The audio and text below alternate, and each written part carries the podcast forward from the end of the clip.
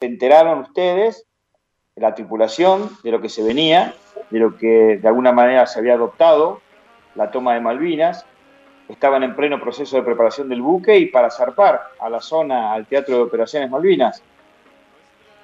Así es, Walter, sobre el, día 16 de abril, a media mañana, ya casi sobre el mediodía, el buque suelta amarras y comenzamos eh, a navegar, cubierto de expectativas, cubiertos de emoción, obviamente eh, de nervios en muchos casos.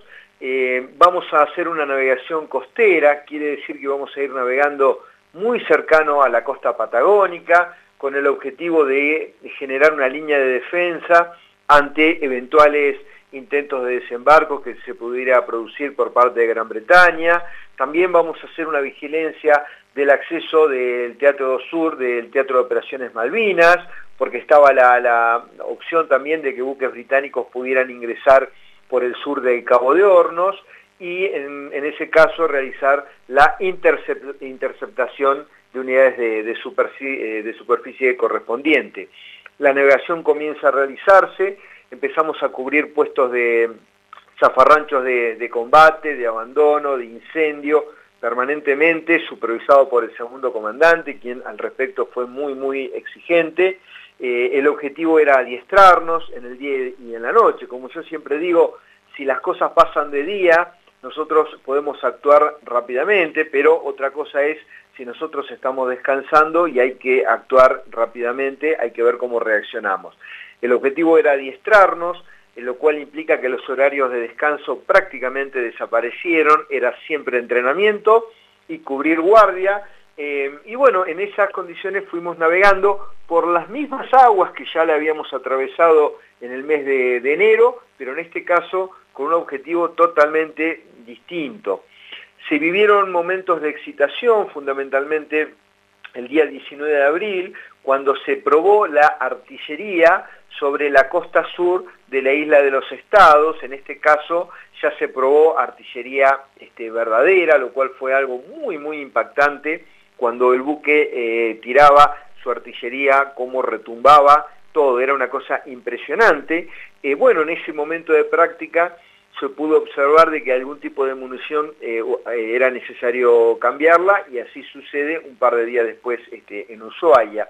Y también el día 20 vivimos un, día de, nerviosismo cuando un buque mercante no nos este, contestaba, lo teníamos en el radar, no nos contestaba de ninguna forma y se cubrieron eh, puestos de combate. En definitiva, después se detectó que era un buque mercante, que estaba este, haciendo una navegación por la zona, estaría pescando, lo que fuera, y bueno, este, pero eh, la situación se, presentó. bueno, nosotros seguimos navegando, ya estamos en la zona del estrecho de Lemer, ya estamos entrando por el canal Big, y eh, el 22 de abril estamos tomando amarras en el puerto de Ushuaia.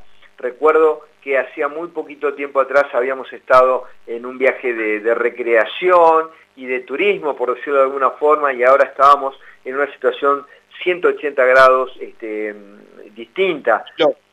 toda la gente se puso a disposición, Walter, toda la gente de, de la base naval se puso a disposición del buque para hacer aprovisionamiento de víveres, carga de combustible y cambiar esa munición que eh, estaba defectuosa. Y también hubo un tema importante porque se produjo la entrega de correspondencia. No pudimos desembarcar, no hubo francos, simplemente el barco se ventiló y el que desembarcó fue el estafetero, el estafetero es el que llevaba la correspondencia. y, lo, importante del asunto es que en muchas situaciones la carta que muchos eh, de los tripulantes del Belgrano enviaron, llegaron a sus seres queridos, pero lamentablemente la persona no llegó a entregarla en mano. ¿eh? Estamos hablando del caso de los muchachos que, murieron en el hundimiento. Ese fue un tema muy fuerte, Walter, muy importante porque las cartas están hoy en día, están y la hemos visto y la verdad que es de puño y letra escrita por sus autores y es una cosa muy, muy impactante, Walter. Y lo que obviamente eriza la piel esta última mención que vos haces y también cuando te referías al tema del adiestramiento, que era muy duro, que lo percibiste como algo muy, muy fuerte, inclusive cuando empezaron a manejar artillería de verdad, este, siempre me quedo con aquella frase tuya que decías, fue el naufragio más exitoso de la historia. Si no hubiera habido ese tipo de adiestramiento, seguramente ustedes la hubieran pasado mucho peor de lo que va a pasar. Sin duda, Walter. Eh, vos podías estar lo que, eh, haciendo lo que quisieras. Podías estar almorzando, descansando, porque tenías el momento de descanso, obviamente. O a lo mejor te estabas duchando. Vos tenías que salir como estuvieras a cubrir el puesto. ¿eh? No es que vos decías, ah, me estoy duchando y voy a salir y me voy a cambiar. No, no, agarraba el toallón. Vos donde ibas tenías que ir con el salvavidas. Vos podías ir, eh, llegar en toallón a cubrir tu puesto de, combate, pero no podías, por ejemplo, no llegar con el salvavidas. Eso era una sanción. Entonces nosotros dormíamos con el salvavidas en la mano. Donde íbamos, íbamos con el salvavidas. A, comer, a la guardia, a donde fuera, íbamos con el salvavidas. Y, y el adiestramiento fue tomando tal dimensión que nosotros identificábamos eh, los distintos sonidos rápidamente. Yo lo explico siempre, es como cuando nosotros identificamos el sonido de los bomberos, de la ambulancia o de lo que fuera. Son distintos sonidos y para eso te detrás. Y en cada sonido era un puesto distinto, no era lo mismo ir a un puesto de combate, a un zafarrancho de incendio, uno de abandono, por ejemplo.